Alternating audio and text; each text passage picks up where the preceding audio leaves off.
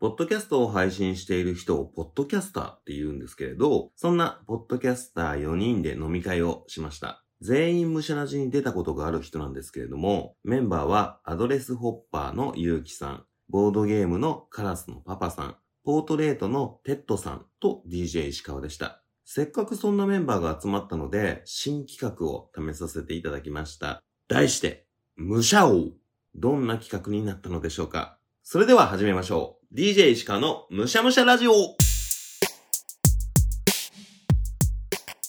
というわけで本日はポッドキャスター4人で集まっています。むしゃラジにも出たことがあるアドレスホッパーのゆうきさん、カラスのパパさん、イエーイ。でテッドさんよろしくお願いします。と DJ 石川の4人で今飲み会をしています。でこの飲み会の中でちょっとやってみたかった趣味基軸の新しい企画をやってみようと思います。それぞれがおすすめの10巻以内で終わる漫画を3分でプレゼンをしてそれぞれ1個ずつその漫画を紹介した中で誰のプレゼンが一番よく漫画読みたいって気になったかを決めてみようと思いますちょっとねお試し企画ですできるかな？緊張してきた。ね、難しいですよね。じゃあ、まずは僕から紹介していきたいと思います。はい。まあ、知ってる有名な漫画をお話ししても面白くないと思うので、僕がご紹介をするのは、多分そんなに知ってる人が多くないかもしれないですけど、五花野人さんという漫画家さんが描かれている、世界歩いてるとドープな人に絡まれるという 漫画です。えっとね、ルポ系漫画なんですよ。えで、その五花野人さんっていうのは漫画家でもあるんですけれども世界中をバックパッカー的に旅していてあの編集さんに「お前じゃあ次この国行ってこい」って渡されるって場所を決められて行ってここ宿取ってるからっていうので行くんですけどあの全然いいとこに泊めさせてもらえないんですよ。もう本当にドミとかで行ってでやっぱり漫画にするには面白いエピソードが必要だからって言ってあえてその観光客向けのところではなくてちょっと現地のスーパーだったりでしかも行ってる国がいわゆるそのバックパッカーがよく行くようなタイのカオサン通りとかっていうところよりはもうちょっと南米だったりとかちょっとこうスリランカとかのなんかやばそうな人が多そうだぞっていう感じのところに行くんですね。で、明らかに、その、昼間っから、この路上で、こう、ビールとか飲んでたりとか、なんか歯がなかったりとか、あ、もうこれ完全になんかやってるだろうみたいな感じの人とかに、急に声かけられて、なんかあの、サムエと、あと、こう、バンダナというか、あの、手ぬぐいを頭に巻いて旅をしているっぽいんで、あの、ちょっとこう日本人、侍みたいな感じの声をかけられやすいような感じで言っているんですよね。で、おいお前ちょっと来いよ、これ飲めよとか、これ食べろよとかって言われて、うわ、これやばい薬だったらどうしようとか思いながら食べたりとかするんだけど、その辺の人たちみんな実はいい人たちとかっていうケースが多くて、あ、こんなハートフルなコミュニケーションがこんなドープなところで行われるんだっていうようなパターンが多い漫画を描いていて、なんだろう、すごく絵が綺麗とかっていうわけでもなく、あの、なんかね、温かみが出ていて、うんで、今、現時点で2巻まで出ている。で、ツイッター見に行くと、漫画も連載しているので、うん。ツイッターでもこう1ページだけ紹介してたりとかして、うんうん。あこういう旅もありだなって思わせてくれるっていうところはあの僕もたまに一人旅の回とかを紹介しているんですけれども紹介している人間からしても行ったことない国は行ってみたいな行ったことある国はあ確かにこういうところがあるよなって思って行ってても行ってなくても楽しめるのでこの五花野人さんの、えー世界行ってみたらドープなところに行ってみたら、えーいい人がいた 最後ちゃんとタイトル覚えてないっていうねえー世界歩いてるとドープな人に絡まれるという漫画おすすめです。はいぴったり。ぴったりだ。3分って意外と長い。長いですね。長い長いですよねこんな。喋れるかなねえどうだろう俺もそんなに読みたい気持ちにさせられない。短いのもいいと思う。はいそうですねうん紹介したとこはね。はいでは次誰いきますか？指名してください。次じゃあ一番なんか漫画とかに詳しそうなゆうきさん。あっち向いた。どうしようかな。何どうしようかな。これはね、あいいですか？はい。はいはいはい。いいですか？みんなでもアニメ詳しいと思うんで、僕もみんな知らなさそうな漫画を出すんですけど、これタイトルね、どう読めばいいんだろう？クリーチャさんっていう人が書いている、メメメメメメメメメンヘラ長いねメメンヘラ系ですかうんまさにですね、このね、もうタイトル通りなんですけども、ヒロインがメンヘラの女の子で、うんはい。で、その主人公がそれに引っかかった冴えない男の子みたいな設定なんですけども、その男の子が最初はね、その可愛いと思っていた女の子、毎日朝バス停で見かけるなと思って、うん。で、その子に思い切って告白したら、そのね、すごいトントン拍子にうまくいって、うのもそのはず、向こうも向こうでその女男の子に対して、もうすごい執着心を見せる、いわゆるメンヘラだったんですね。うん。もう見た目で言うと男の子はちょっと豚みたいなあまりかっこよくないようなのに対して女の子はすごい可愛い美少女なんですよただもうね僕もリアルライフでこのメンヘラみたいな女の子に引っかかってみたいな可愛ければいいなみたいな いうその妄想はいつも持っていたんですけれどもこの漫画を読んでからいやこれはメンヘラきついなって思うような行動がものすごい多くて例えばなんだろうななんか誕生日プレゼント何欲しいって男の子が女の子に聞いたら双子の赤ちゃんが欲しいって言ってきたりとか常にそのね 結婚届を持っていたりとか、はいはい。なんか他の女とのね関係性があると、ね、包丁を持ち出したりとかそういったキャラクターがみんなね病んでる系のね可愛いけれどもそういう作品なんですね。でこれ僕このクリーチャーさんっていう漫画家自体結構好きでこれの1個前にプレプラスチック姉さんっていう作品出してるんですけどこれもキャラクターがみんなぶっ飛んでるメンヘラだったりとかすごいサイコパスだったりみたいな。そういうキャラクターが多くて毛は綺麗なんだけれどもぶっ飛んだキャラが多い。こういうギャップを楽しめるって意味で僕このメメメメメメメメメメンヘラっていう作品をします。はい以上です、はい。結構早いでしょ1分ぐらいでしょ、うん。うん。あ2分ぐらいです2分ぐらいか、はい面白そうですね、うん。ありがとうございます。めめめが続いた時最後何で落ち着くのかなと思ったら。メンヘラだったボボボーボボみたいなそ感じですけどれ。そうですね。次じゃあテッドさん聞きたいあか僕は準備大丈夫。はいよーいスタート。えー僕はおすすめしたいのは、ダーウィン事変という漫画です。で、これがヒューマンジーの、えーと漫画なんですけども、じゃあヒューマンジーって何かというと、その人間とチンパンジーの間で生まれたハーフなんですね。聞いたことあるこれうんなんか面白いんですよねそうなんですよ。結構有名で、で、えー、となんでそういう、ね、存在が生まれたかというと、もともとその動物を解放するっていう組織があって、その人間がその動物を利用するのはおかしいと、まあ、悪だというところで、その研究を行っていた施設を襲撃するんですね。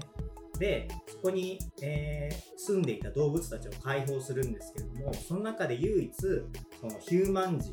だけがあのとても取り扱いそうにないということで、あの秘密裏に、えー誘拐というかされて、で、育てられますと。で、えーとまあ、ヒューマンジなんですけども、まあ、この個体の場合は、えーチンパンジーの、えーパワーと人間の知性を持ち合わせてるんですね。で、人間の知性を持ち合わせてるので、人間と同じように、えー育てられて、で、学校にも行くんですね。高校にも行くんですけれども、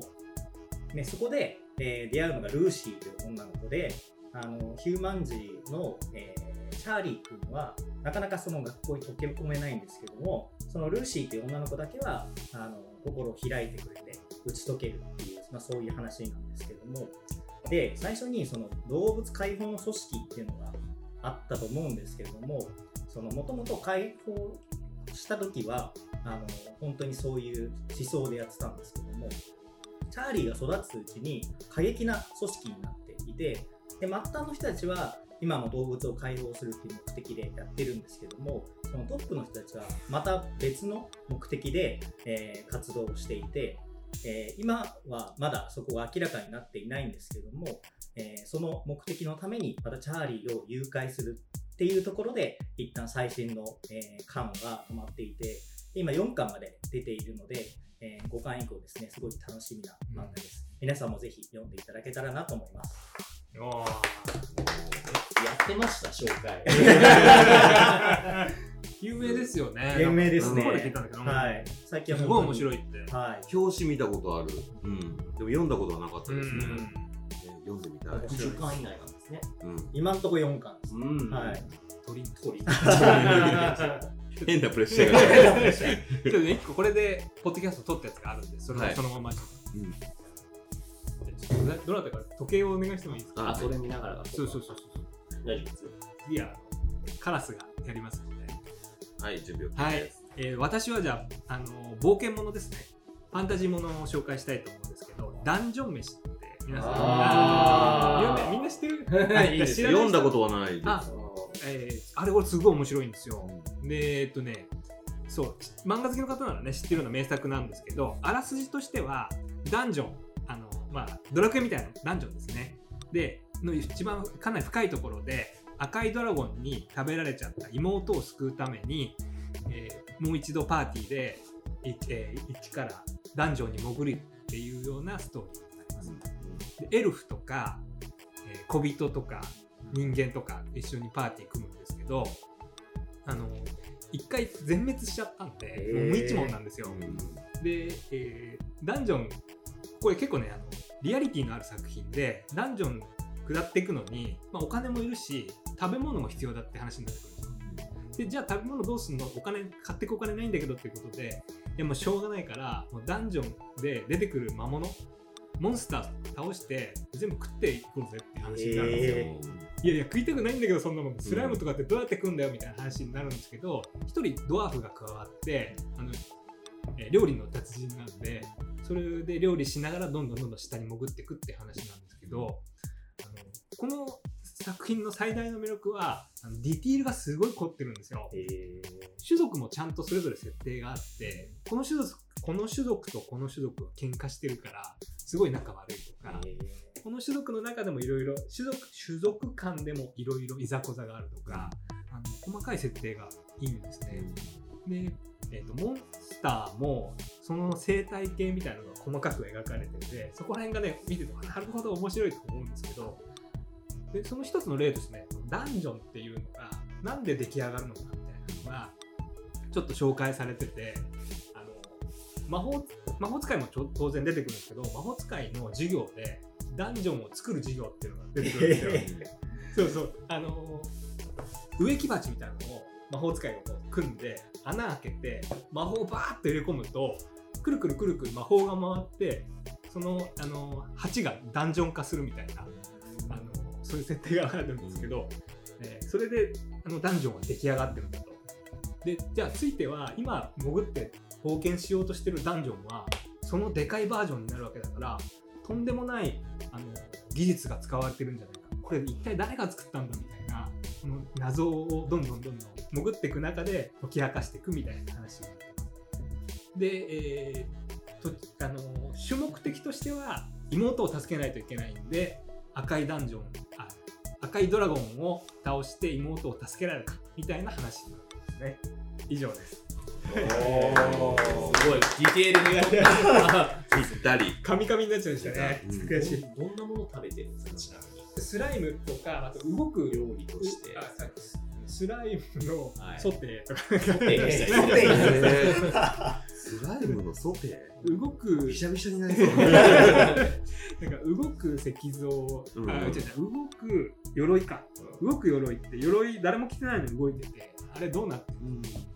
実はウツボみたいなのが入ってて。それえで油で焼いて食べるみたいな。ー動く鎧にも可食部があるそうそうそうそうそうそうへそうそれを全部ドワーフが知ってるんですね。そうそうそうそう。そうそうちょっとね変わったドラマなんですけど。そうなんですよ。あじゃあドラクエをやってたりとかするとよりより楽しめるそうなんですよね。バシリスクとか言いますよね、あれの卵をと頑張って取ってみたいな、へ途中で石化されそうになっちゃってみたいなそんなような意味があるんですけどね、みんな話せましたね。いやというわけでその4作出たわけですけれども、はいじゃあ、まあ、この音声コンテンツで表をどうやってやっていくかなんですけど、うんうんうん。タイトルを言ってそれがいいっていう1個1人1個。なるほどなるほど。はい。自分以外じゃないとですよね、自分に入れちゃダメだから、はい。それでいいのかな、はい。ゲームとしては成り立つか1個決めました？決めました僕言えはましたよ。はい。そしたら「はい」って言ってもらう感じでいいですかね？はい。はい。じゃあまず DJ 石川が紹介した「世界歩いてるとドープな人に絡まれる」に1票入れる人。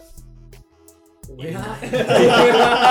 まさかのまさかまさかのゼロ票でしたゼロね票ですね続いて、ゆうきさんが紹介してくれた、めめめめめめ、めめんへら。はい、目の数がわかんないですけど、が見てみたいって思った人、はい、おお上ゼロおおまさかの、はい、一騎打ち。はい。一騎打ち。はい。続いて、テッドさんがご紹介してくれた、ダーウィン事変の人、はい。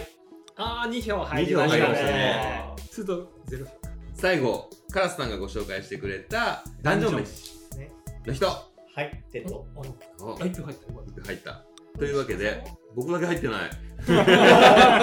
で、僕、メメンヘラにあげたので、ははい。というわけで、優勝はダーウィン事変。お。あはありがとうございます。い。みんな読んでください。これ僕がすごいというより漫画面白い でも、だプレゼン力があってるんですからね。に喋る感じが、うん前からラジオやってましたね。そうそうそうそう。ラジオ歴1週間でございます。いや、すごいですね。めちゃくちゃ噛み噛み、もう一回やったはずなのに噛み噛みした。ひどい。今回聞いた人でね、どれが良かったって、せっかくだから公開するときにアンケート機能もつけてみようかなと思うんですいいですね。リスナーの皆さんはどれが良かったかみたいなのね。はい。ね、世界トップのところに行ってみたいと思ったでしょ？ね。すごいな。で、そんな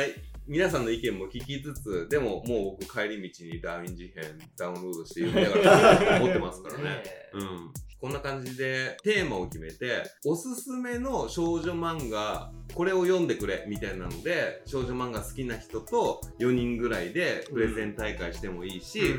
もうこれぞ少年漫画で何をやるかっていうのもいいし、完結してる漫画でとかっていうテーマ変えてもできるから、まあそれぞれの、で、これ漫画だけですけど、映画でもできるし、できるできる趣味を紹介する番組としては、ちょっとこのフォーマット、ちょっと新しい企画としてやっていきたいなと面白そう思ってですね。思っていますので、ぜひね、このテーマで話したいなんていうことがあれば、むしゃらじのツイッターに DM いただければと思います。はい。というわけで今回皆さんありがとうございました。ありがとうございました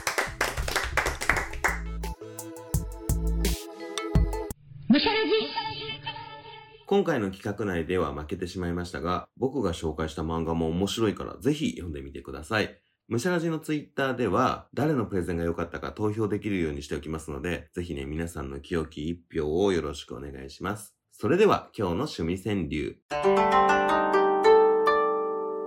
酒のあて、趣味のプレゼン、良いに良い。酒のあて、趣味のプレゼン、良いに良い。